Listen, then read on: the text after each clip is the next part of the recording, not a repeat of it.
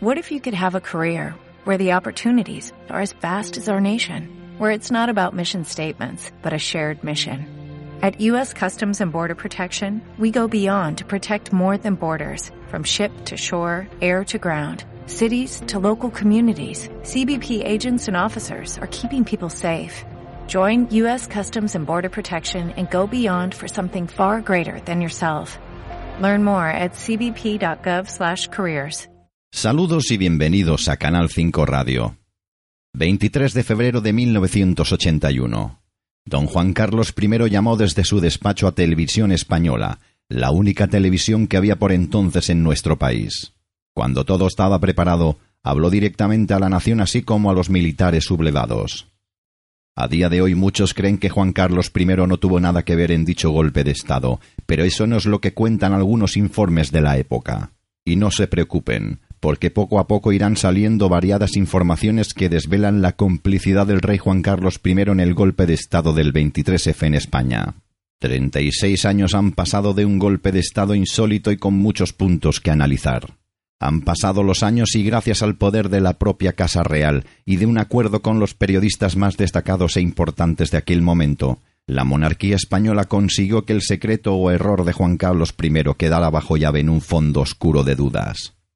Treinta y seis años después del golpe de Estado del 23F, España ha vivido un nuevo golpe de Estado en su territorio, pero esta vez a manos de los separatistas catalanes.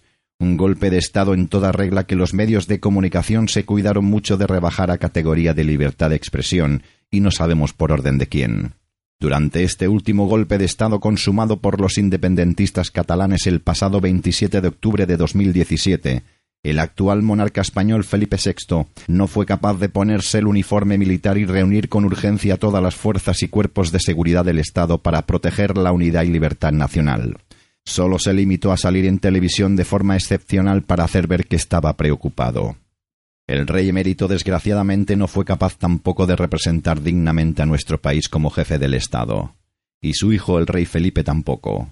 Desde su aparición en televisión por motivo de la Declaración Unilateral de Independencia en Cataluña, el monarca no ha dicho ni pío, no está ni se le espera, ni tampoco fue capaz de acudir al Consejo de Ministros donde se supone que se tomaron decisiones importantes y presidirlo como le permite la Constitución ante dicho golpe de Estado catalán.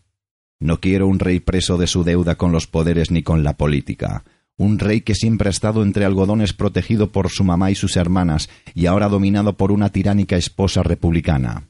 ¿Qué podemos esperar de alguien que no ha respetado la tradición monárquica casándose con una plebeya? ¿Qué podemos esperar de un rey que se casó encoñado y no con quien debería haberse casado por el bien de la institución, de la monarquía y de España?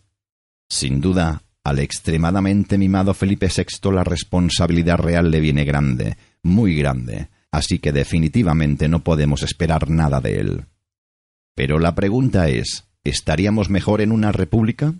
La respuesta no la podemos saber, pero cuidado. ¿Ello llevaría una reforma de la Constitución? Cuidado con lo que tocamos porque ya saben que los socialistas siempre han sido muy antiespañoles y podrían crear un Estado federal. Aunque para ello primero se debería romper España tal y como están haciendo ahora, y luego unirla en forma de alianza de varios estados dentro de la misma península y cada uno con leyes diferentes y con desigualdad por todas partes, aunque muchos de ustedes saben que hoy ya es así. Vivimos en un país federal y desigual donde los españoles no tienen los mismos derechos en Asturias que en Andalucía o Cataluña. Pero la pregunta más importante es ¿quién tenemos dentro de la realeza española que no permite a Felipe VI defender a su país? Hasta ahora los pardillos del Partido Socialista se las han prometido muy felices con la España federal, pero no saben que pronto volverán a repetir curso una vez más en la historia.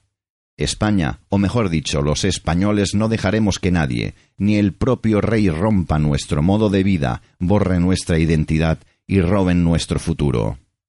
El preparado Pedro Sánchez con su belleza explosiva y toda su casta judeo-masónica e islámica bolivariana recibirán sin duda su merecido, Solo nos queda esperar el momento de la rebelión popular contra aquellos que nos están engañando día sí y otro también. ¿No te encantaría tener 100 dólares extra en tu bolsillo? Haz que un experto bilingüe de TurboTax declare tus impuestos para el 31 de marzo y obtén 100 dólares de vuelta al instante Porque no importa cuáles hayan sido tus logros del año pasado, TurboTax hace que cuenten.